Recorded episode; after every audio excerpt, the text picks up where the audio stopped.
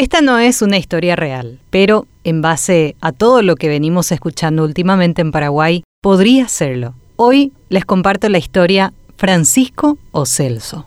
Piki y Tercer Tiempo es el nombre del grupo de WhatsApp donde Francisco retomaba la idea de reencontrarse con sus amigos. Dale muchachos, este sábado nos vemos. Ya estuvimos encerrados un año y no sirvió para nada. Encuentro ya no más. Desafío Piki en lo de siempre. Otro secundó la idea. Tenés razón. Ya os alema con estos corruptos. ¿Dónde están los 1.600 millones? Ni medicamentos no hay en los hospitales. Y así, en medio de toda la situación sanitaria, volvieron a verse ese día en la canchita de barrio, para quitarse las ganas de encima de tener una actividad en conjunto. Tanto estrés de todo este pasar lo merecían, ¿no? Pensaban ellos. Al finalizar el encuentro, y para dar cumplimiento al nombre del grupo, el tercer tiempo se hizo presente para complementar la tarde de sábado, así como tradicionalmente se hacía antes de la pandemia. Ante la euforia y la adrenalina del momento, karaoke en casa, dijo uno, y se sumaron en grupo para coronar lo que era la jornada perfecta. Olvídala, mejor olvídala. Cantaban juntos mientras compartían unos vasos de cerveza en esa reunión que ya sobrepasaba la medianoche. Ya ninguno de ellos notaba ni se percataba del tiempo, de la restricción de circulación, nada de eso estaba presente. No hubo controles cercanos esa noche, no llegó ninguna patrullera, a pesar de los ruidos y de que algún que otro vecino no podía conciliar el sueño.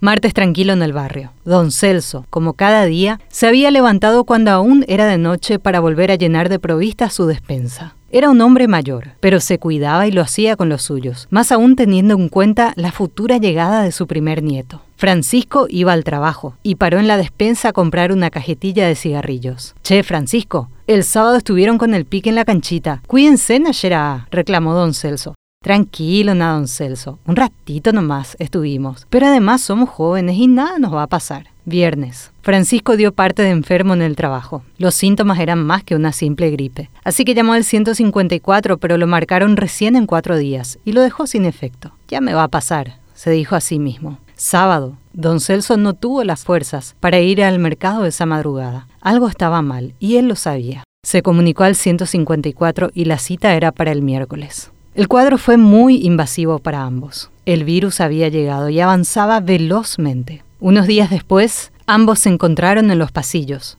con medicación y esperando una cama. Familiares de ambos corrían con recetas en mano, gastando lo poco que tenían. Llegó el momento más crítico. Francisco y Celso formaban parte de la lista de pacientes que requerían de terapia intensiva.